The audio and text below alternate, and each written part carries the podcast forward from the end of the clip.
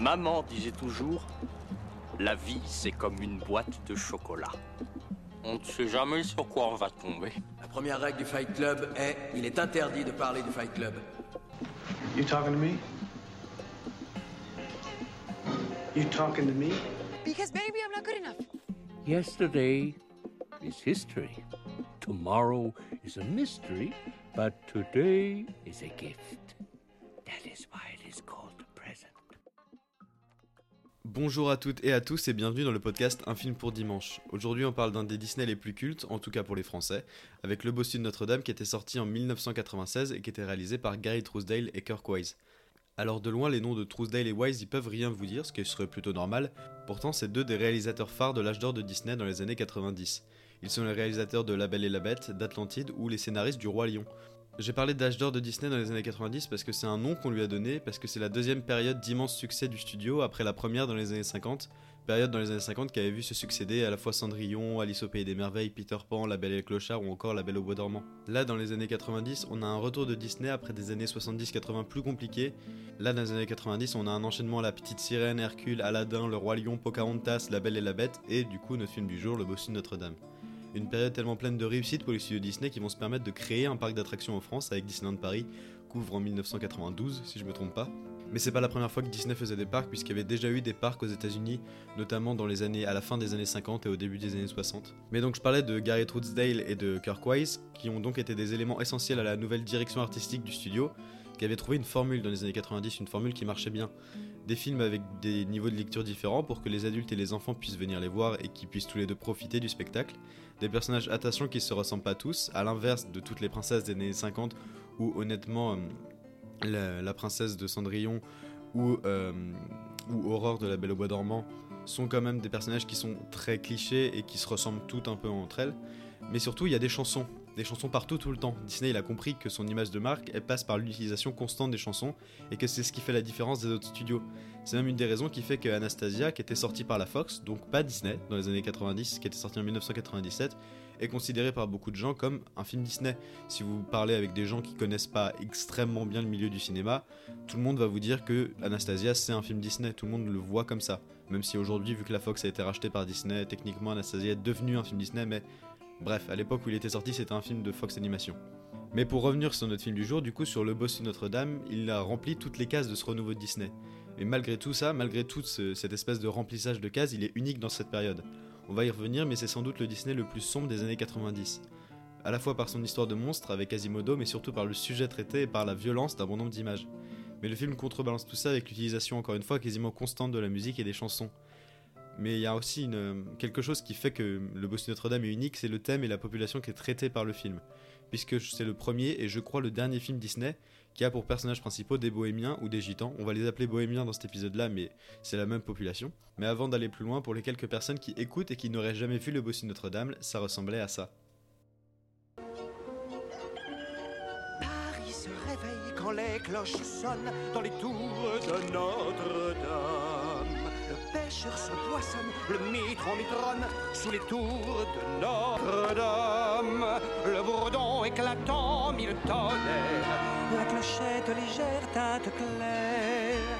Et l'on dit que c'est l'âme de Paris qui s'enflamme quand sonne les cloches de Notre-Dame.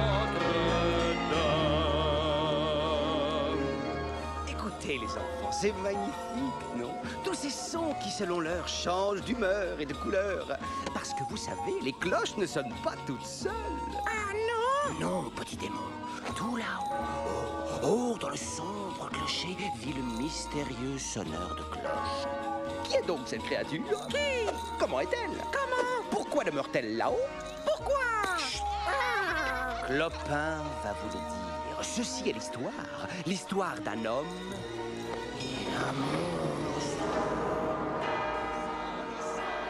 Je disais un peu plus tôt que Le Bossu Notre-Dame c'était un film unique pour le studio Disney. Je disais ça parce qu'il est extrêmement sombre, que ça soit dans sa scène d'introduction qui nous plonge instantanément dans le projet du film, avec une course-poursuite entre les bohémiens et le juge euh, Claude Frollo, le personnage, on va dire machiavélique du film, course-poursuite dans la nuit, dans des ruelles sombres, avec un cheval noir inquiétant et la musique qui vient s'ajouter dessus. Dès cette scène d'intro, le film nous montre la cruauté de son méchant, du coup le juge Claude Frollo. Et c'est d'ailleurs un des points forts du film, son méchant. Parce que, Frollo, c'est sans doute un des meilleurs méchants Disney, même si c'est pas forcément le plus connu ou le premier qui nous vient en tête. C'est le meilleur méchant Disney car il incarne une forme de vertu. Il est responsable de la justice de Paris, il se pense pieux, et il a compris toutes ces horreurs au nom de la justice et de Dieu. C'est pour ça qu'il est si intéressant parce que son égoïsme, c'est pas sa seule caractéristique, mais parce qu'il pense travailler pour le bien.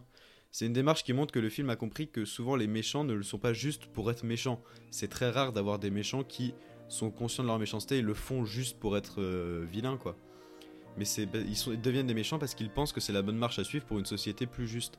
Comme dans Aladdin par exemple, où Jafar il veut prendre le pouvoir parce qu'il estime que le sultan est lent, paresseux et qu'il n'utilise pas son pouvoir à bon escient. Un bon méchant Disney n'est pas simplement cruel, il l'est parce qu'il pense que la société avance dans la mauvaise direction et que s'il prenait le pouvoir et qu'il insta- et qu'il instaurait ce qu'il veut lui, bah la société irait dans une meilleure direction.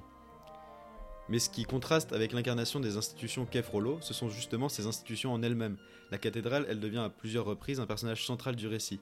Dès la magnifique scène d'intro, Frollo il se retrouve confronté à elle et au jugement qu'elle porte sur ses actions, avec le regard accusateur que portent sur lui les gargouilles ou les statues.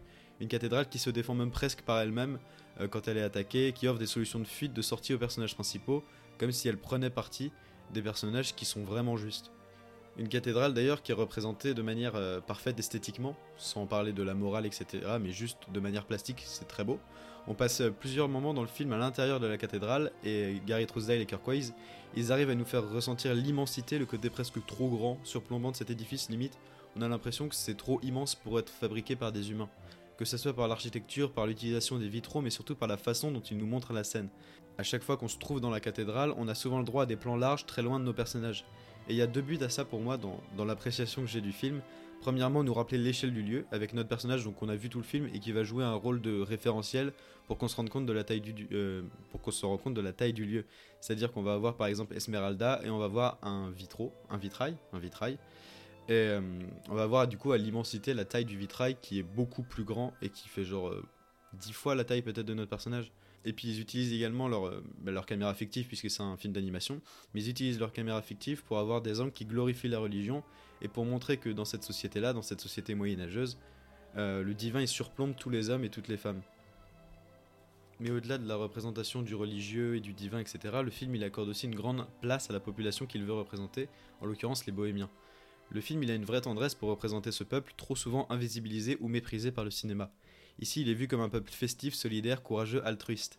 Une population qu'on ne peut pas enfermer et qu'on ne peut retenir derrière les murs, la cathédrale devenant même une prison pour Esmeralda. Ce qui est remis en cause par Quasimodo puisqu'il dit que la beauté, de, la beauté de la cathédrale peut être un refuge, mais en fait pour les bohémiens il n'y a pas de refuge tant qu'on est enfermé dans des murs, il faut qu'il y ait la liberté tout le temps.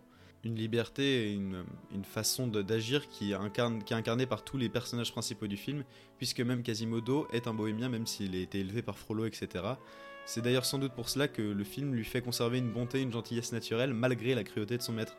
Les bohémiens sont ceux dans le film qui émerveillent les enfants, qui font de Paris une ville vivante, pendant qu'à l'inverse Frollo essaye d'annihiler tout plaisir, tout divertissement dans la ville. Mais il reste un point à aborder quand je parle des personnages, c'est le cas de Phébus qui est le chef de la garde. Alors attention ici je vais spoiler la fin du film, donc vous pouvez sauter ce passage et aller directement à la conclusion si vous voulez découvrir le film avant, et du coup pouvoir revenir après pour voir, ou alors si vous voulez pas venir, euh, allez voir le film, de toute façon ce sera mieux que mon analyse. Mais bref, euh, Phébus c'est un personnage qui a posé problème à beaucoup de personnes, surtout vu comment le film se conclut. C'est un chef militaire, il est beau, il est charismatique, il prend soin des plus démunis, mais surtout, et c'est là où pose le problème, il finit avec Esmeralda. Pendant que Quasimodo, transi d'amour également pour Esmeralda, lui vit un chagrin amoureux. Et le personnage, il a posé question parce que, alors que Quasimodo, il pouvait représenter pour des enfants mal de leur peau le fait que la beauté esthétique ça compte pas, et qu'il y aurait pu vivre une histoire d'amour avec Esmeralda, à l'image un peu de Shrek et Fiona dans Shrek, où euh, la beauté de Shrek, on va dire la beauté euh, du cœur de Shrek est plus importante que sa beauté physique et qu'il puisse finir avec la princesse, ce qui n'est pas vraiment le cas dans, du coup dans le Boston Notre-Dame. Mais au final, et en fait c'est ça la question qui s'est posée, c'est qu'au final c'était encore une fois le prince charmant qui a conquis le cœur de la plus belle femme du royaume. Mais j'ai l'impression qu'il faut pas s'arrêter à cette analyse un peu trop simpliste, parce qu'effectivement c'est un fait, Quasimodo il finit pas avec Esmeralda, mais sa trajectoire en tant que personnage et en tant que modèle pour les enfants n'est pas moins belle pour autant.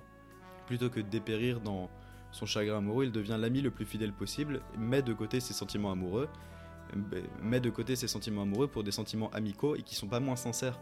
Il est sincèrement heureux de l'union entre Phébus et Esmeralda. Et c'est quand même selon moi un meilleur message pour les enfants que si c'était devenu un giga forceur qui refuse d'entendre le refus d'Esmeralda. Surtout que la trajectoire de Quasimodo dans le film, c'est pas de se faire aimer par une seule personne, mais d'être accepté par la société. Ce qui est finalement euh, le cas à la fin du film, euh, puisqu'il est acclamé par la population, euh, étant devenu en quelque sorte le héros de Paris contre le méchant juge Frollo.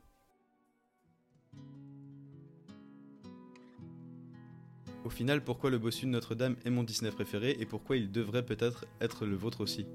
Parce qu'il montre un personnage qui n'est pas dans les standards de la société, mais qui, plutôt que de nourrir une rengaine contre celle-ci, se bat avec sa gentillesse et sa bonté pour se faire accepter. Le film, c'est un combat entre la vraie vertu, celle de Quasimodo, d'Esmeralda ou de Phébus, contre une vertu proclamée mais fausse, celle de Frollo et des siens. Tout cela en renversant le point de vue, en écrivant enfin l'histoire du point de vue de ceux qui n'ont pas le pouvoir, à savoir ici les bohémiens. Donc voyez le bossu Notre-Dame, parce qu'en plus d'être beau esthétiquement, il est surtout très beau moralement.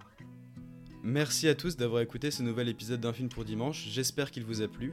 Pour ceux qui voudraient voir le bossu Notre-Dame, il est disponible sur Disney+, à la location en ligne et au format physique. Si vous avez d'autres idées de, films qui pourraient être intéressants à critiquer et à analyser, je vous invite à les mettre dans les commentaires du podcast ou sur la page Instagram du podcast, le compte Instagram qui recommande un film par jour et dont le lien est dans la description de cet épisode. Euh, le podcast a également un compte TikTok que vous pouvez aller découvrir si vous préférez les images au son. Et sinon, si le podcast vous plaît, vous pouvez le noter, le commenter, le partager sur les réseaux sociaux, ça m'aidera vraiment. Et sinon, moi je vous dis à dimanche prochain pour un nouveau film. Oh, and in case I don't see you, good afternoon, good evening, and good night.